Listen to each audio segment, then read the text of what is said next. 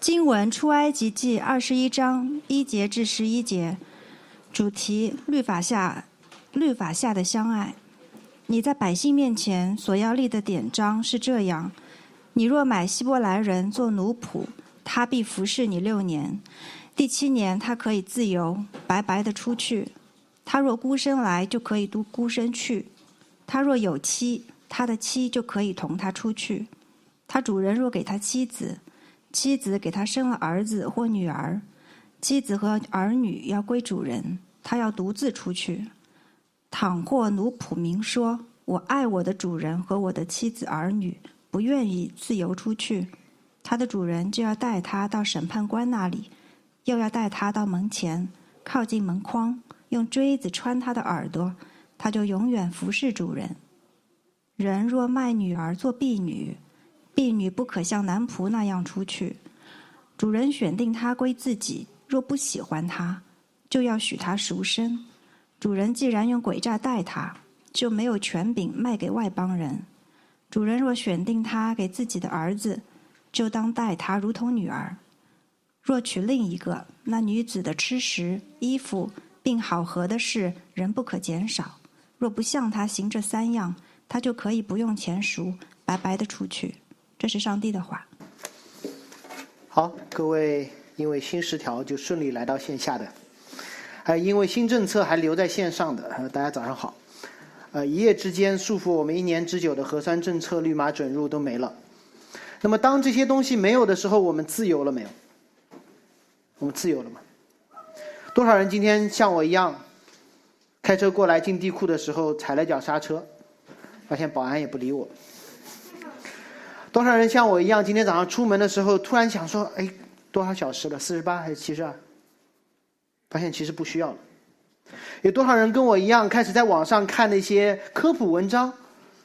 咳嗽了怎么办？发烧了怎么办？有多少人跟我一样，开始纠结着口罩是不是要戴的更加的严实一点？所以，没有了律法的约束，我们真的自由了吗？我们开始自由的去寻找新的律法。我们总希望有一些东西来束缚我们，让我们过得更加安稳一点。昨天看了一首诗，一首歌，不是诗歌，一首歌，Bob Dylan 的。他那首歌中唱的，他说：“你总要侍奉个谁，要么是魔鬼，要么是上帝。”我们必须换一个思考，换一个角度来思考自由。因为当我们说我们得了自由时，有没有意识到，其实我们对自由的理解本身就被这个文化所影响？我们对自由的表达已经被我们的语言的语法所约束。我得了自由，这句话都要被语法来约束。当我们说我想做什么就做什么的时候，我们心中的那个什么，受到我们的经验、能力、环境、良心许许多多因素的影响，所以我们从来没有自由。就像今天。如果你对一个在疫情当中出生的孩子，两岁三岁，我说今天你自由了，想干什么就干什么，他就会戴上口罩，居家隔离，说不定能力强点了还帮你上忙抢菜，看到棉签来了他就自由的张开嘴，这是他使用自由的方式，如同出埃及的以色列人，当他们没有东西吃的时候，他们希望自由的回到埃及。当他们没有水喝的时候，他们自由的拿起石头要打摩西。以色列人需要的不是彻底的自由，那样他们就变回埃及的奴隶了。他们需要一套全新的律法，看到一个全新的王，进入一个全新的国。就好像今天颁布的新十条，废掉了之前的律法，我们自由了吗？这两天忙碌的全国人民都让我们知道。放开带来的不是自由的躺平，我们总需要一套规则。我们希望是一套好的规则。我们近期在讲的出埃及记记载了和今天极其类似的情形。当以色列人从埃及被救了出来，脱离了日日夜夜做奴隶的生活，他们也收到了摩西从西奈山上颁布的十条。我也不知道为什么也是十条，他们无所适从。给他们自由，他们就自由的回埃及；给他们自由，他们就自由的去打摩西。所以，上帝的救赎没有停在红海的边缘，上帝要把以色列人肉身带出埃及，更要把他们的心带离法老的奴役。有朋友问我：“你们基督教讲的是唯独恩典，是不是只要信，什么都不做就好了？”我会告诉他说：“当你说你什么都不做的时候，也是被躺平文化带出的一种行为。当你说什么都不做，其实你在做这件事。上帝的恩典不仅要救你的灵魂。”也要把你从原本的价值观当中拯救出来，而这一定会影响你的行为。于是，上帝给了以色列人十诫，不够，因为这只是天上的原则。上帝还给他们非常落地的法条。上帝的律法没有停在不可贪恋。十诫之后，神又把约书非常落地的判例法告诉了以色列人，让他们明白十诫的原则。也把这原则应用到处境中，通过应用，他们就会慢慢理解说：哦，这位立法的上帝是怎样的上帝？就好像今天我们看各种各样政策的时候，我们就知道，这是一个防疫优先，还是一个人民优先的立法者。最后，这样的律法帮助我们反映出呢将来国度的样子。这是我要今天讲的三点。我们会花很多时间来研究这条律法。通过这个律法，我们来认识那位立法者。最后，我们知道如何去见证新的国度，解释律法，认识律法者，见证新的国度。我们一起来看摩西在十诫之后颁布的第一个判例法，是关于主仆关系。主仆关系，在西方世界里面。我真的有朋友说，我真的希望上帝颁布十一诫，叫不可有奴隶制，听上去非常的政治正确。很可惜，摩西不是来满足我们的政治诉求，摩西要打破以色列人所有的埃及经验。让我们站在当时以色列人的角度，来看耶和华所颁布的律例典章。所以今天我们会带着我们的老朋友小张。假设就在这里，他是一个以色列人。我们一直要通过小张的眼光来看律法，而不是今天我们上海人的眼光来看这条律法。假设小张他曾经在埃及做奴隶，见证了耶和华所降下的十灾，听过逾越节窗外的哀嚎，走过红海的干地，吃过旷野的玛纳。上周在西奈山下听到上帝律法的时候，恐惧战惊发抖，说：“别别别，你别过来。”此刻。他听到了摩西继续对他说：“你若买希伯来人做奴仆，不要小看这个开头，信息量非常的大。想想刚才所说的那个小张，他突然听到神对他说，英文版是 ‘when 当当你买希伯来人做奴仆的时候’，小张会惊呆了。啥？居然有一天我不再做奴仆？居然有一天我还会买一个希伯来奴仆？”这不是我们在座的这些成年人说，当有一天我们不戴口罩，是一个两岁的孩子，你对他说，当有一天不戴口罩，他说真的吗？四百年希伯来的血统和奴隶这两个是挂在一起的。不仅如此，希伯来人还会买希伯来人做奴仆。通过律法，我们可以了解当时的社会环境。就好像今天我们说，今天我们有一套法叫防疫法，说明什么？说明这社会处于疫情之中。奴隶法说明了这个社会还会继续保持主仆的关系。小张从从小到大听到的法律，就是你是希伯来人，所以你是奴隶；你是奴隶，所以你要顺服法老。所以当他听到，当你买希伯来人做奴仆的时候，他知道第一变天了，第二。变得还不够完整，说明离开埃及之后，以色列的种族身份不再让他们永远做奴隶。但是在这个新开始的世界里，并非尽都美好。就如同今天我们成为基督徒、组成教会之后，并非岁月静好的。刚才两位受洗的，还有一对受洗的小朋友，你们以为受洗以后来到教会就什么都好吗？对不起，圣经一直在告诉我们，不是。会有一些人拥有更高的社会地位、财富、学历，或者是机会；有一些人会成为这个世界眼中的失败者。不是吗？摩西的律法预言了以色列人将会建立的那个新世界，会产生一种社会关系，叫主人和仆人的关系。小张，小张，你希望你成为哪种人？在座，你希望成为哪种人？你觉得当这段经文放在你面前的时候，你觉得说我是那个会买别人做仆人的主人，还是会被卖成仆人的那个失败者呢？我想多半小张都会觉得，哎，我希望那个。至少我可以成为那个买同胞、做主人的人，对吗？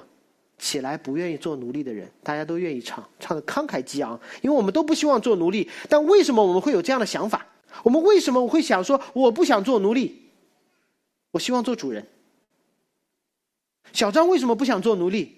因为他对奴隶的理解停留于四百年埃及的经历。同样，他们希望做主人的盼望。也被埃及的文化所影响。谁希望自己的生命被人左右？谁不希望左右一下别人的生死呢？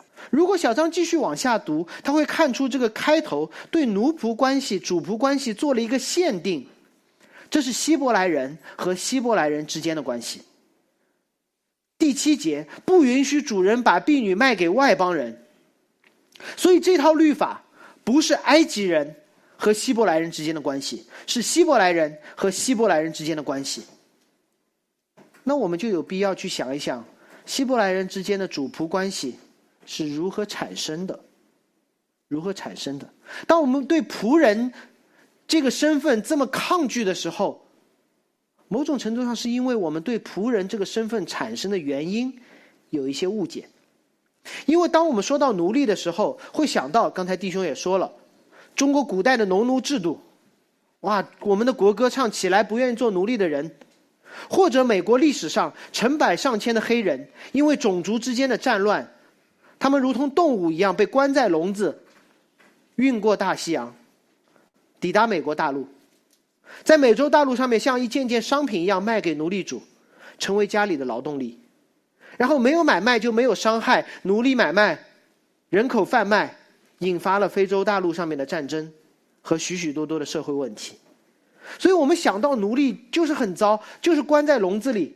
圣经之所以没有按照西方社会的期待废奴，有一个原因，众多原因之一，那就是圣经时代的奴隶制和我们想象的、和我们理解的并不一样。首先，我们看圣经怎么说。圣经当中确实有主人和奴隶的概念，但圣经明确的反对了人口贩卖。如果你继续读这段经文，我们没有今天没有打出来，是二十一章的十六节说：“拐带人口或把人卖了，留在他手下的人必须要致死。”可见摩西是反对人口贩卖的。那么，摩西律法当中的这些奴隶又是如何产生的呢？我想告诉大家。在这里，奴隶产生的原因，绝大多数是自己主动的卖身为奴。我举一个例子，画一个图片，你们可以理解。假设小张他是一个希伯来人，他进入迦南地之后，因为上帝的恩典，每一个种族、每一个家庭都会分到一块地，他也分到了一块地。正常的情况下，春种秋收，不仅有可以养活自己，还可以有余粮存在库中。要么变卖换取其他的产品，或者还能够帮自己熬过一些荒年。不料，赶上了二零二零年，二零二二年，二零二二年，小张买了种子，正准备播种的时候，全程封控了，错过了播种的季节。好不容易熬熬熬熬到了秋天，街头恢复了烟火气，但是他整个一年就不再会有任何的收入。前年留下的库存吃的差不多，今年没有什么收成。当小张看着他的种子，在决定说我到底是把它吃了，还是存到来年的时候，一场大火把种子都给烧了。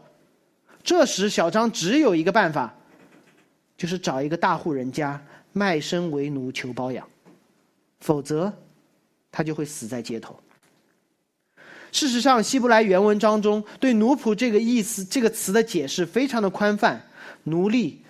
奴仆、仆人、雇工，都可以用这个意思来代替。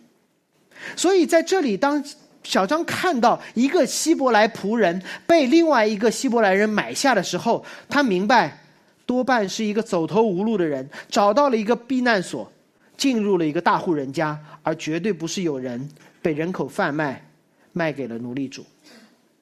如果我们继续看这个法条，会发现这个条例不是关于如何买卖奴隶的，不是让奴隶如何好好的做奴隶的。第一条法条说的是你必服侍六年，第七年可以得自由，白白离开的。所以这条法律是在告诉奴隶主怎么让奴隶得自由。有人记得十诫的开头是什么吗？十诫的开头第一篇。十诫的开头第一句话是：“我是耶和华你们的神，曾将你们从埃及为奴之家领出来。”判例法的第一条是什么？你们这些奴隶可以白白的出去。所以这不是奴隶法，不是废奴法，这叫奴隶得自由法。同时，如果你是一个希伯来人，小张在这里忽然会对数字产生极大的敏感。小张看到说服侍六年，第七年可以自由。服侍六年，干七干六，休一，做六休一。这首先就让他和刚刚听见的摩西律法十诫当中的第四诫产生了呼应。第六日你要劳碌做你一切的工，第七日向耶和华守安息日。为什么？因为六日做得好，给你一天奖励吗？这是法老的法，是因为第六日之内，耶和华造天地海和其中的万物，第七日安息了。所以奴隶为什么要在第七年得自由？不是因为他的债还清了，不是因为他表现好，不是因为主人开心，是因为哪怕是奴隶，他都要反映上帝做六休一的样子。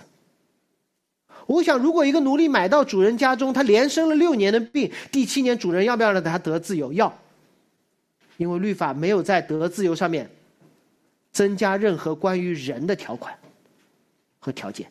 在埃及，以色列人或劳苦或安息，谁说了算？法老说了算，永远劳苦，没有安息。但是在这个即将建立的新国度当中，希伯来奴隶或劳苦或安息，谁说了算？耶和华说了算，第七年你必定安息，因为在这里耶和华做王，甚至你的奴隶主都不做王，他说了都不算。所以你觉得，即便这个新世界没有废除奴隶制，奴隶是不是会比埃及更有盼望了呢？不仅如此，服侍满七年可以离开这里，对于一个。他们圣经不多，那么小张如果他是这时候的，呃犹太人，他的圣经很薄的，不像我们这么厚，他的圣经只有创世纪，他会知道说这不是摩西的创新，因为在创世纪中发生过类似的故事，那就是雅各为了得到他舅舅的女儿，在舅舅家工作了七年。虽然舅舅很诡诈，七年又七年，但我们大概可以更多的去理解“仆人”这个词的丰富含义。外甥为舅舅打工，一样可以分为看为主仆关系。我们继续通过这个希伯来人小张的视角来看待这条律法。当到七年的时候，奴隶可以怎样？白白的出去，白白的出去。什么叫白白的出去？净身出户。不是，英文说 for nothing，就是这个仆人的离开，他不需要支付任何的代价。主人知道了，到了第七年，我要付代价了，我会失去一个奴隶。不仅如此，《生命记》十五章平行的经文做了一个法条补充，我为大家读：当这个奴隶第七年得自由的时候，你们主人不可使他空手而去。哇，这做主人真的挺难的。现在就劳动法要保护你，不能随便让人走，哪怕是这个仆人可以走的时候，你要从你的羊群、禾场、酒榨中多多的给他。这仆人说：“老大，七年到了，我要走了。”然后他奴隶主应该怎么办？他说：“来来来，到我羊群当中随便挑，到我的谷仓当中随便挑，到我的酒柜里面随便挑。”耶和华你的神怎样赐福于你，你也要照样给他。原来这不是摩西的创新，这是摩西读懂了亚伯拉罕之约。上帝赐福于你，你要成为万国的祝福。奴隶主，你要知道，你所有拥有的都是神所赐的，这样你可以成为人的祝福，并且继续说，你要纪念。在埃及地做过奴仆，耶和华你的神要将你救赎。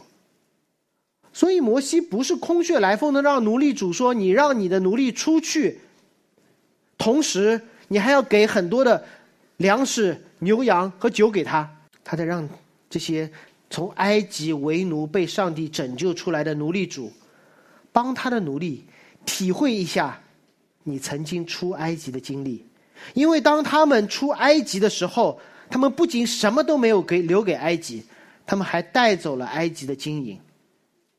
所以摩西告诉这些奴隶主：“你们既然做了奴隶主，你们就用你的财宝，用你们的能力，用你们的处境，重新演一场出埃及的大戏。如果一个走投无路的人，把自己卖给主人，六年之后可以白白的离开，还可以拿一大笔的遣散费。你觉得小张读到这里，他心里是觉得我希望做奴隶呢，还是做奴隶主呢？至少，至少，天平会从奴隶主这边稍稍往另外一边倾斜一点，因为明显这个律法都在保护弱者，都在限制强者。让我们继续。第三节说，他若孤身来，就可以孤身去；他若若有妻，他的妻子可以和他同去。总算小张保留了一丝丝做主人的动力，就是摩西的律法是保护主人权利的。七年之约到的时候，你可以带着遣散费走，但是你不能带着团队走，对吧？你怎么来的，你怎么走，只能一个人走。同时，这条律法也保护了婚姻关系。如果妻子是加入这个大家庭之前娶的，那么这两个夫妻就可以白白的离开，保持他们被卖为奴之前的婚姻状况。其实也很简单，基本上两个人都一起破产，一起投奔这主人家嘛。老公到了七年，那老婆也到了七年。但是有时候我会觉得神真的很厉害，全知全能。定一个律法，我们在座有律师的，定律法很难的，你要想到各种各样的可能性，而神真的是滴水不漏，想到了各种的可能性。但是如果这个仆人在主人家中收获了爱情，结婚生子了怎么办？第四节说，他主人若给他妻子，妻子给他生了儿子或女儿，怎么办？妻子和儿女要归主人，而这个人呢，这个男人呢，要独自拖出去。不能拖家带口了，要把主人给他的妻子和他在主人家生下的孩子留下。哇，很多人就不愿意了，完了妻离子散，破坏婚姻，是不是呢？还是回到希伯来人的角度来看这个问题，这条律法首先让我们看到了一个和埃及完全不一样的主人，和法老完全不一样的王，因为在埃及法老干的事情是什么？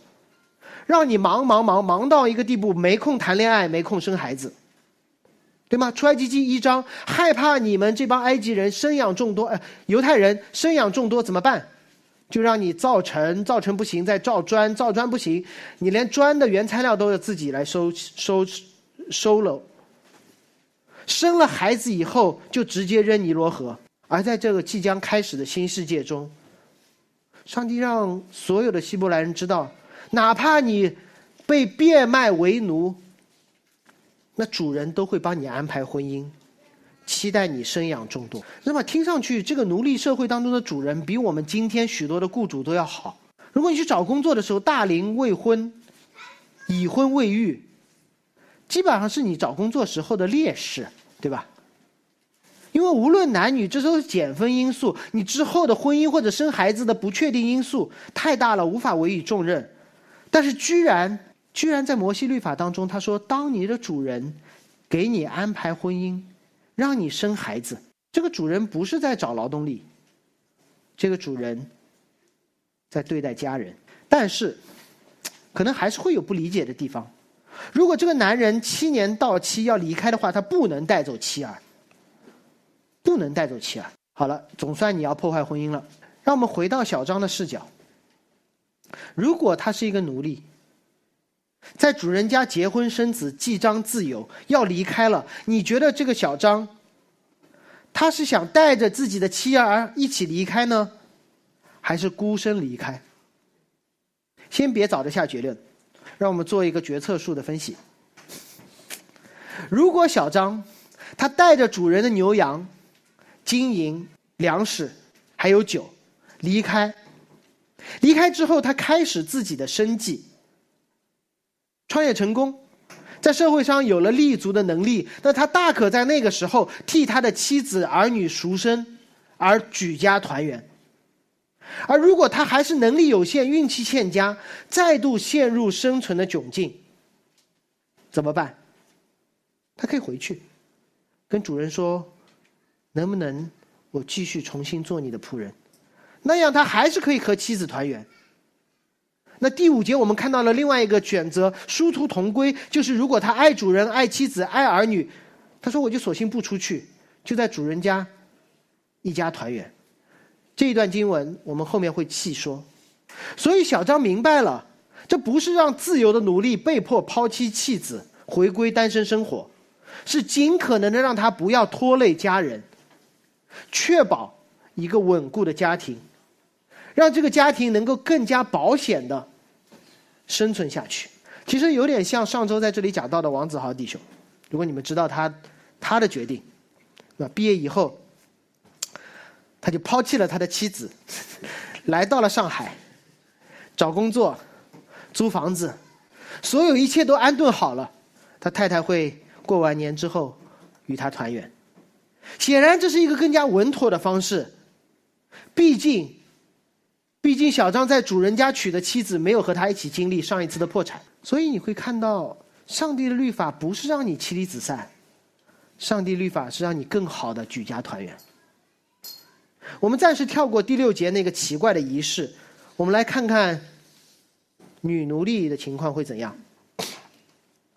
耶和华不是性别歧视，耶和华知道当时女性很难独立的在社会社会上面生存，于是向女性奴仆显出了更大的恩典。关于婢女的条款是这样的：第七节。人若卖女儿做婢女，婢女不可像男仆那样出去。可能你都没看到不可像男仆，你就跳起来了，说居然有人把自己的女儿卖出去做奴隶，这怎么可以？我女儿在后面，肯定说爸爸爸爸，这条律法千万别执行。让小张给你解释，旧约时代卖女儿成为婢女是什么意思？旧约时代把女儿卖入大户人家，不是为了换钱，是因为这家人实在过不下去，他希望。给女儿找一个好的归宿。下文中给了我们一些印证。第五、第八节说，主人选定这个婢女归自己。什么叫归自己？继续往下看第九节，他选定他归自己的儿子，当待他如女儿。所以，他这个女的，这个女儿被卖入大这个大家庭、这个大户人家的时候，不是做佣人，不是做阿姨，是做女儿，是做妻子。是做儿媳妇来着，因为后面另娶一个，也给了我们暗示，是把女儿嫁入不一定豪门，至少是一个能够吃喝衣食无忧的家族，不是贩卖人口，是给女儿找一个好人家。可能父亲会拿一些聘礼，在外人来看就是女儿进去了，钱出来了。而整个后面的这段律法跟前面一样，前面不是让奴隶好好做奴隶的，后面。也不是让婢女好好守女德的，是对主人的一种规范，让主人好好的赐恩典的。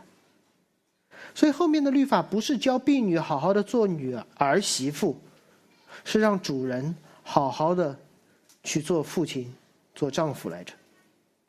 如何确保这婢女能够有好日子过，哪怕哪怕在他不喜欢他的情况下？也要确保他的生活质量。摩西律法几乎堵住了一切可能因为男权主义而产生的家庭暴力。让我们一点点来看：如果这个主人把婢女娶来归自己，但是不喜欢怎么办？就必须允许有人可以娶她、赎她，必须有人可以赎她。所以你想一下，如果这个女的来到了这个大户人家，她就有三种选择：第一种嫁给主人，第二种嫁给他儿子，第三种嫁给另外一个奴隶。所以前面已经说了，如果你嫁给另外一个奴隶，没关系，这个人出去有好日子过，把你赎出去；如果他没好日子过，和你一起在主人家里面有夫妻关系。如果你嫁给了这个主人，但是主人就说我就 是不喜欢嘛，没办法嘛，就允许有人赎他，就像另外一个在外面好像已经社会上立足的人可以买他。而这个“赎”这个词，会让小张眼前一亮的。他说：“真的吗？赎哎，因为这个词不是常见词，这个词在整个出埃及记和创世纪之前只出现过一次、两次，同一个场合，就是出埃及记的十三章。摩西让以色列人通过献祭的方式去纪念逾越节，一个买赎的行为。”就是上帝通过宰杀羔羊，把血涂在门楣上，把他的儿女从埃及赎回来。什么叫赎回来？就是羊死在逾越节，死在埃及，人活着出埃及，走过红海，这叫赎。一个东西进去了，一个东西出来了。在这个背景下，你大概可以明白，当摩西对主人说。如果你不喜欢他，用诡计待他，就会有人把他赎出来，什么意思？如果你主人不喜欢这个婢女，你这个主人用诡计待他，你家就成了埃及，知道吗？当说到赎的时候，是从哪里到哪里？是从埃及到应许之地。但如果你家里面有个奴婢需要被赎出来的时候，就说明你家可能成了埃及。因为你用诡计待他，而当这个赎发生的时候，不是从一个埃及到另外一个埃及，是从埃及不能到外邦人，只能到相信这些律法的犹太人那里。所以这律法简直简直完备的不得了，是对弱者的救赎，对强者的审判和约束。这是上帝的律法。按照文化背景，还有一种可能就是主人已经有老婆。儿子没有嫁娶，于是这婢女就会成了主人的儿媳妇。律法说，主人越选定给自己的儿子，怎样待他如女儿，不是找一个劳动力，是找一个儿媳妇，是找一个家人。如果真的全家人都不喜欢他怎么办？对吧？感情嘛，强迫不来的。第十节。那女子吃食、衣服并好合的事，不可减少。饮食、生存、婚姻，主人要负责到底，所以才会把婢女许配给其他的奴隶。如果你无法负责到底，如果你无法负责到底，十一节说：若不向他行这三样，他可以不用钱赎。他不用退你的礼金，直接走，白白的出去，不是直接走，是可以从你的羊群、河场、酒榨当中随便拿取。这简直就是婢女的天堂啊，对吧？如果哪个哪个穷人家不希望女儿去到这样的一个社会，只要找一个大户人家负责到底，实在负责不到底，还能回富家。还可以带了主人家的财产回来，还不用退聘礼。小张彻底明白了，上帝带以色列人出埃及，不是让他们任意而为去享受自由，而是让他们看到一套新的律法，好让他们明白现在在这个新世界当中谁做王。因为每一样都和埃及不一样，这个王每一个命令都和法老不一样。这是我们要说的第二点，我们如何通过律法。来认识那位订立律法的者。当我们看到今天的律法的时候，我们大概就可以知道，订立律法的人是关心爱我，还是关心他的仕途。一样道理，我们通过律法会看到一个和法老完全不一样的王，和一个和埃及完全不一样的国。因为在埃及，带大家回顾一下这些个律法。在埃及，法老奴役以色列人四百年，甚至不打算终结，他准备终结以色列人，但不准备终结他的奴隶制。而出了埃及呢，所有的奴隶六年之后就可以白白的离开，甚至带着主人家的财产。在埃及，奴隶的身份只和他们的血统有关，和他们的劳动能力有关。你是希伯来人，你就是奴隶；你的劳动能力强，你可能成为奴隶工头。出了埃及，所有的奴隶都可以反映上帝做六休一的形象。在埃及，法老害怕他们娶妻生子，生养众多。出了埃及，他们可以娶妻，可以生子。来恢复最进入世界之前，上帝对亚当夏娃的期待。在埃及，奴隶被当作工具；出了埃及，奴隶被视为家人。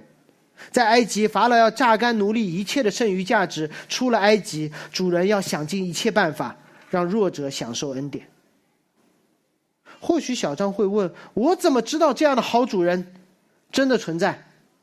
四百年了，埃及没见过，我怎么知道这是真的？摩西会提醒他：“你不是刚刚经历了吗？”我们总会因为四百年的经历而忘记了最近的经历。我们会忘，因为过去这几个月，棉签过来就张嘴，而忘记了这两天，我们已经不用做这件事了。摩西会提醒小张：“小张，你忘记了过去这一两个礼拜发生的事吗？”埃及法老苦待我们的时候，耶和华把我们赎了出来。当我们不明一文的时候，耶和华给了我们埃及的经营；当我们还在按照埃及的作息时间零零七的时候，耶和华用玛纳训练我们做六休一；当我们只有埃及的经验，耶和华给了我们全新的律法，看到一个全新的国度。所以，这样的主人，小张，你愿不愿意跟呢？愿不愿意跟呢？按照人的反应，小张一定会说：“我愿意，快把我带到审判官们面前。这是我的耳朵，门在哪里？打一个耳洞，我永远服侍这个主人。真的吗？真的吗？允许我提醒一下这个小张，就在刚才，你还在骂摩西为什么要把你带出埃及饿死旷野，不在埃及吃火锅。就在刚才。”你们站在西奈山下说：“神，你说什么我们都愿意遵守。”结果神一说：“我说别别别别跟我说话。”就是这样的小张说：“神，我要跟你立约，我愿意跟你一辈子，永远服侍这个主人的 flag。”你真的相信小张立得起来吗？是不是对自己的出尔反尔缺乏自信？像今天新闻发布会，如果有说以后一定会人民至上，一定会科学至上，绝对不是防疫至上，你觉得是特别好？但是我该囤的菜、该囤的药、该囤的抗原、该囤的黄桃，我还是囤啊。所以我知道大家听到这里都觉得说我应该说我决定了，把耳朵伸到门框上去打个耳洞，主人就包我一辈子了。就像在座很多基督徒也是一样，我们会说对我上帝对我特别的好，我决定了。我还要受个洗，有这么一个仪式，我就一生一世跟随这个好主人了，真的吗？让我们来看一看这个立志永远服侍主人的仪式，到底是什么？不要对自己太自信，说我愿意。当对刚才有两位对吧，爸爸妈妈也在这里，都说我们愿意，我们愿意，这是好的，这是你此刻的情感，真实的情感。但是我们怎么保证这个我愿意能够坚坚持到底呢？以色列人都看到了。走过红海的甘地了，他们还说我后悔。让我们仔细看这个仪式的细节，根据一些圣经的背景，做出合理的推断。首先，这个仪式不是仆人说我愿意，主人说好的，是他们被带到了审判官，有一些翻译说带到了神的面前，做出了这个仪式。所以刚才的洗礼，不是牧师把水浇在你的头上，你愿意，他愿意，是神在那里。不是主仆的私下举动，是神做出的一次判断。其次，这个仪式的地点很特别，不是随便都可以做的。是人那个奴隶被带到了门前面。想一想，小张，小张听到的时候，他脑子里面会脑补那个画面的，就是这个奴隶被带到了门口，然后呢，然后耳朵在门上被打了一个孔，然后呢？留下了什么？那留下了一个耳洞，对吗？还留下什么？在门框上留下了一个血印啊，允许我做出合理的判断。因为每次当门他们走过这个门的时候，奴隶看到这个血印，主人看到这个血印，说我们立过约。当小张第一次听到这个律法的时候，他想到的是什么？他说：“我要找个东西把这个血印给盖掉吗？”不是，他想到的是每年在门框上留下血印的那个节日，叫逾越节。叫逾越节，那是一个关于救赎的节日。最后，这个仪式是在门锥子在门框上穿耳朵，锥子在门框上穿耳朵。我小时候不听我爸话的时候，我爸就扭着我耳朵，耳朵对吗？小朋友不听家长的话，家长不会扭他的鼻子，只会揪他的耳朵。为什么？你要听呀，你要听呀。所以，当仆人用耳朵放在门框上打一个洞的时候，意味着我愿意永远顺服主人，听主人的话。这时，小张就看不懂了。逾越节救赎我懂，逾越节的羔羊吐血在门楣上我懂，但这个羔羊明明是主人牵来的，是主人这是一家之主听了神的话，流了羔羊的血。现在，为什么是流血的人听了神的话呢？所以小张可能会把这个悬念一直的藏在心里。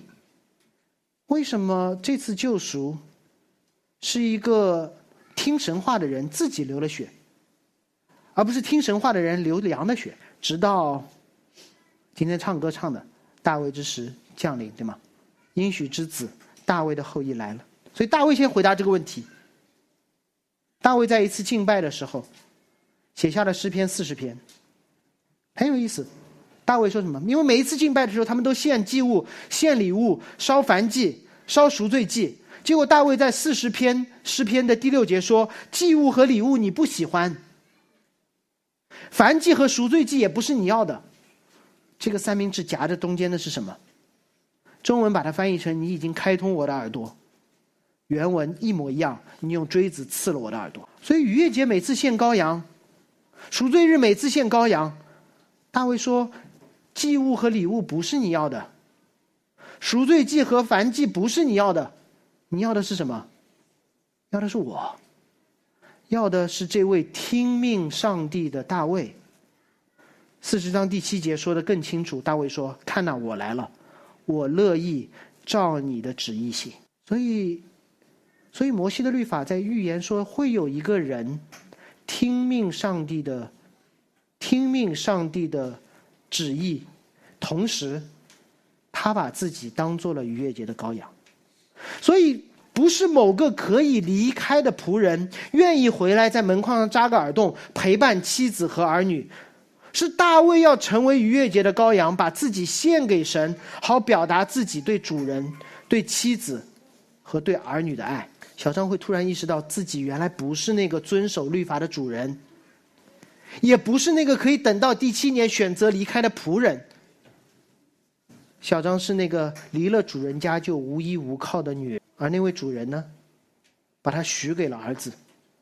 那个儿子没有作威作福，他娶了奴仆的样子，不止娶了奴仆的样子，还成了逾越节的羔羊，存心顺服，以至于死。这个儿子拥有最大的自由，如同起初被创造的亚当。但他因为顺服上帝的旨意，没有滥用自己的自由，或者说他完全使用自己的自由去遵守上帝的旨意。他没有自由的把石头变成饼充饥，他没有自由的从圣殿上跳下来试探神，他没有自由的去跪拜魔鬼得天下的荣华，他没有自由的听彼得的话而止住去耶路撒冷的脚步，他没有自由的呼唤天使灭掉罗马的军团。还没有自由的从十字架上走下来，堵住众人的嘴。这些都是他完全有自由去做的事情，但他选择了顺服上帝的律法，这是他使用自由的方式。他爱他的主，就是那位起初要定义要让自己的独生爱子买赎罪人的耶和华。他爱他的妻子，就是我们这群被神所拣选出来组成的教会。他爱每一个属他的人。于是他放弃了他的自由，或者说他完全的使用他自己的自由，顺服上帝的旨意，为教会死，成为多人的赎价，好与信徒同在。他就是那个大卫的子孙，圣诞节降临的耶稣基督。他订立了律法，他守全了律法，他救赎了我们这一切无法自救、出尔反尔、守不住律法的奴仆。所以这一刻，我们才真正知道，到底谁定的。让我们一起来看最后一个方面：见证全新的国度。作为买赎回来嫁了一个好主人的奴仆，我们应该怎么办？让我用一个小故事来解释我们的应用，也作为今天的结束。故事是听来的，可能是虚构的，但我很喜欢，所以我就加了一个彩蛋。故事是这样的：在南北战争之前，美国整个国家都有的奴隶制。亚伯拉罕·林肯去到了一个奴隶市场上。当时的奴隶交易有两种，一种叫一口价，一种叫拍卖。什么情况下的奴隶会一口价？是那种长得比较标准的、普通的奴隶，基本上都是一口价，因为比较容易估价。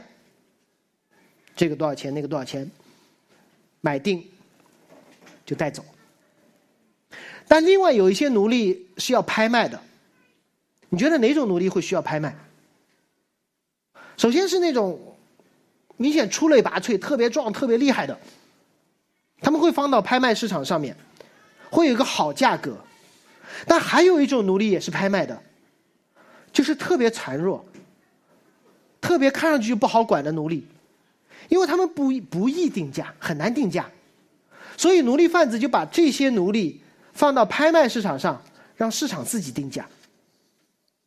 林肯就去到了那个。拍卖的市场，看到了一个身材传身材很瘦弱，眼中充满愤怒，背后有许多边伤的女人。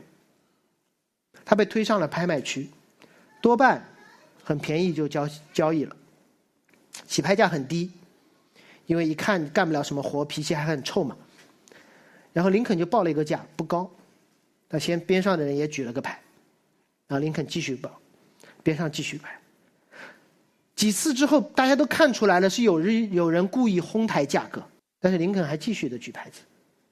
最后价格高到一个地步，连哄抬价格的人都怕了。他说：“你到底要干嘛？真的吗？你要这么贵？我不跟你玩了，够了。”最后林肯按照最后的那个金额付了费用，把女人带到市场门口。他对那个女人说：“你自由了。”然后那个女人说。我有多自由？林肯说：“你完全自由。完全自由的意思是，我想做任何我可以做的事情吗？是的。想说我任何想说的话吗？林肯说：没错，你可以说任何你想说的话。是不是可以想去任何我想去的地方？林肯说：没错，你想去哪里，你现在就可以去哪里。你是个自由人。然后这女人说：我要去你家。女人说：我要去你家，因为我能够想象得到最好的地方就是你家。我要使用我的自由去你家。”传说中的故事停在这里，接下来是我的彩蛋。你觉得这个女人到了林肯的家，她会被怎么样的待遇？她会睡地下室吗？不是，她是重价买来的。她会睡牛棚吗？不可能。是随便给他吃一些零碎吗？不可能。买你都花了这么多钱了。他会被林肯请上他们家的主桌，一起吃饭，被视为家人。有人问说：“我被上帝买赎回来，是不是上帝只看我是一个一个普普通通的小跟班？不可能，不是因为看你有多好，是看上帝付了多大的代价。”然后他就越来越了解，这是一个大户人家，他们家真的很有钱。如果这个女人有机会回到奴隶市场上，你觉得他会怎么做？她会自由的把林肯在他身上做的事，一次次的重复在其他的奴隶身上。他会替他的主人不断的举牌，因为他知道自己的主人很有钱，知道这是主人会做的事情，知道对面那个人是曾经的自己。他会勇敢的把主人介绍给一个又一个被锁链捆绑的男男女女。如果我是林肯，我还会干一件事，我会选在家中跟他关系最不好的一个人，和他一起去，和他一起去。他们会不会一出门就形同陌路？甚至大打出手，我告诉你，有可能，基督徒都是这样的，对吧？等会你领完圣餐到电梯里，还是假装看不见玩手机，一起同过工，肯定会一起吵过架。这不是不仅是我自己的亲历，也是圣经当中所记载的。那应该怎么办呢？给他们一条新的律法，说不能吵架，必须手拉手吗？不是，是让他们一起回到奴隶市场，因为那里有他们共同被救赎的记忆，因为在那里有他们共同被赋予的使命。这就是基督徒，就是教会所理所应当的侍奉。因为当基督徒，如果我们明白，连我们互相相咬、相吞、互相撕扯的机会，都是因为上帝拯救我们才得来的，你就会彼此和好。当我们知道买赎我们、迎娶我们的那位是创造天地的主，我们就大可乐意的邀请每一个在最终为奴的人，把他带来，同吃同住。而基督的死如果能够足以射出所有的人，赎出所有的人，那我们呢会做什么呢？难道不是一次又一次的肩并肩，和我们的弟兄姐妹回到那个给人估价的奴隶市场？基本上就是明天你们会去的地方，把这位好主人介绍给那曾经和你我一样在锁链之下的人我们一起祷告，主我们感谢你在我们为奴之时就买赎了我们，在我们不认识你的时候就为我们付上了代价，在教会还悖逆的时候你就迎娶了我们，在我们被这个世界的罪所缠绕的时候，你让我们不断的看到你的爱，找回起初的爱心。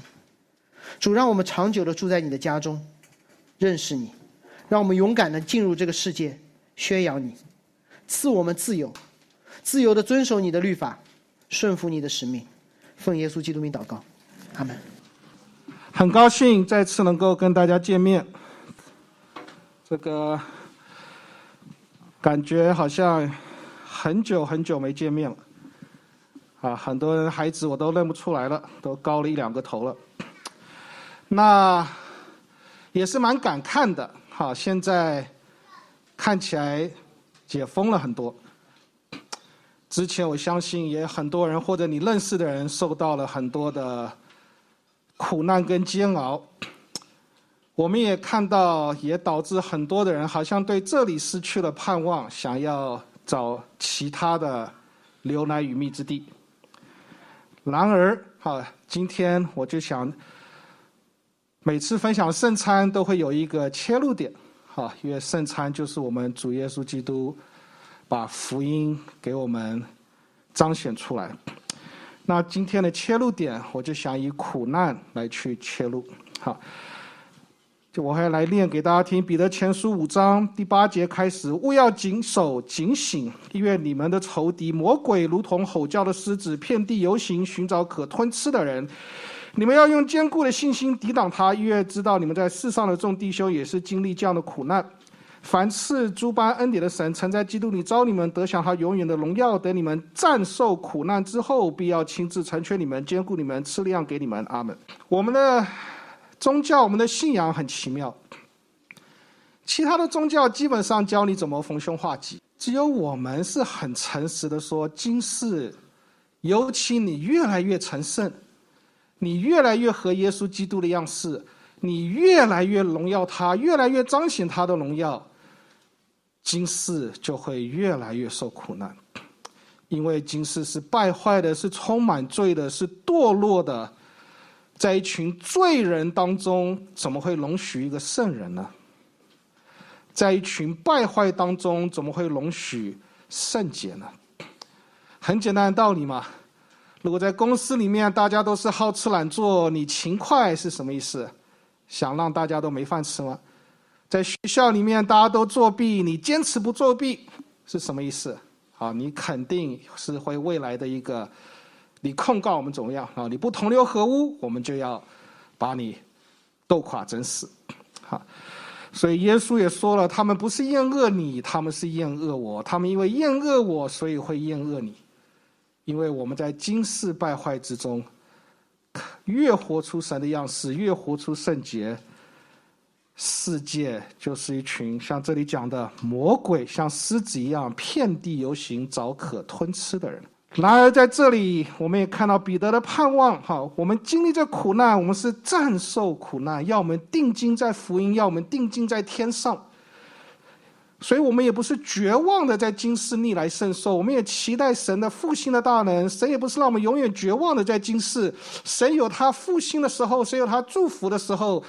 就像我也不是天天在那边受苦，哎，神也有祝福的时候，也有不错的时候。可这些时候是更要我们紧紧的仰望神。而第二，在圣餐上面，我们也看到这是一个苦难的圣餐。我们的主耶稣基督是完全知道我们的苦楚。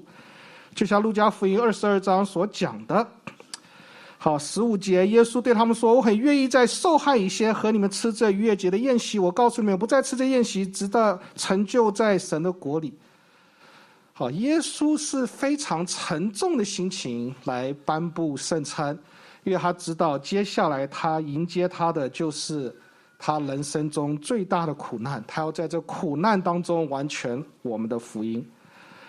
然而，也就是因为这样子的完全，所以我们知道我们的主耶稣基督是完全知道我们的苦难的。我们知道，当我们在受苦受难当中，我们要的不是一些高大上的语言，我们要的是明白我内心受什么苦的人。我们要的不是你不明白只会来跟我讲节哀顺变啦，或者是怎么样啊？我们要的就是你在我身边，我知道你明白我。所以我们因此可以彼此在这个苦难、痛苦当中得到安慰。我们的主耶稣基督就是这样的主，他不是只是高大上的神，高高在上坐在天国的宝座，他也不知道你们人间什么苦楚，他只会讲场面话，不是。我们的主耶稣基督是实实在在在今世经历了我们所有的痛苦、所有的苦难。众叛亲离吗？他经历过了。被相信的爱徒出卖吗？他经历过了。被人击打吗？他经历过了。被官方追杀吗？他经历过了。被本来是他本家的人讨厌跟抛弃吗？他经历过了。被好朋友背叛吗？他经历过了。他是完全明白我们苦难的人，所以这是我们的主，这也是我们的安慰。到最后，啊，彼得前书第二章。倘若能叫良心对住神，就忍受冤屈的苦楚，这是可喜爱的。十九节开始，你们若因犯罪受责打，能忍耐，有什么可夸的呢？但你们若因行善受苦，能忍耐，在神看是可喜爱的。你们蒙召原是为此，约基督也为你们受过苦，给你们留下榜样，叫你们跟随他的脚中行。他没有犯罪，口里没有诡诈，骂不还口，受害不说威威威吓的话，只将自己交托给按公义审判人的主。他被挂在木头上，亲身担当了我们的罪，使我们既在罪上死，就得以在义上活。因他受了鞭伤，你们便得了医治。我们是迷路的羊，如今却归到你们灵魂的牧人监督了。啊，这就是我们的福音，这就是我们今天所领受的圣餐。我们明白，我们受的苦楚是冤屈的。我们从小到大被灌输的一个概念，就是苦难是可以避免的。苦难，只要你做对的事情，你就可以避免。如果你做对的事情还避免不了，那当然这就是冤屈的。神的使命在今世会不断的经历冤屈的苦难，不是我们做对什么就可以避免得了的。我们就是因为做对了，要活出天国圣洁的样式，所以会经历苦难，所以这是冤屈的。可是很奇怪，彼得又说这是可喜爱的。为什么？因为当你受了冤屈的苦难。就是基督的苦难，就显明你是基督里的人，基督的救恩与你有份。这个圣餐确实就是你的，天国也确实就是你的盼望。